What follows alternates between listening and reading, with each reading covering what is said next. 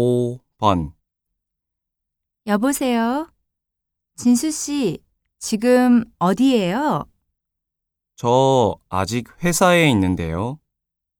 왜 그러세요? 아, 다행이네요. 부탁이 하나 있는데요. 제 책상 위에 서류가 한 장 있을 거예요. 잠시만요. 네, 있어요.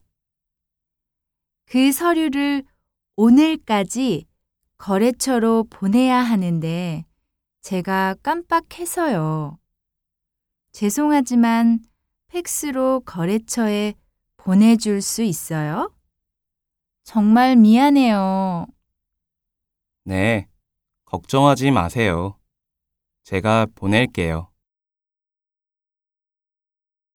다시 들으십시오. 여보세요? 진수 씨, 지금 어디예요? 저 아직 회사에 있는데요. 왜 그러세요? 아, 다행이네요. 부탁이 하나 있는데요. 제 책상 위에 서류가 한 장 있을 거예요. 잠시만요. 네, 있어요.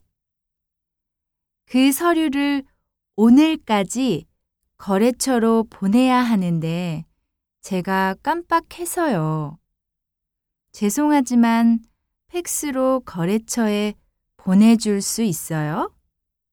정말 미안해요. 네, 걱정하지 마세요. 제가 보낼게요.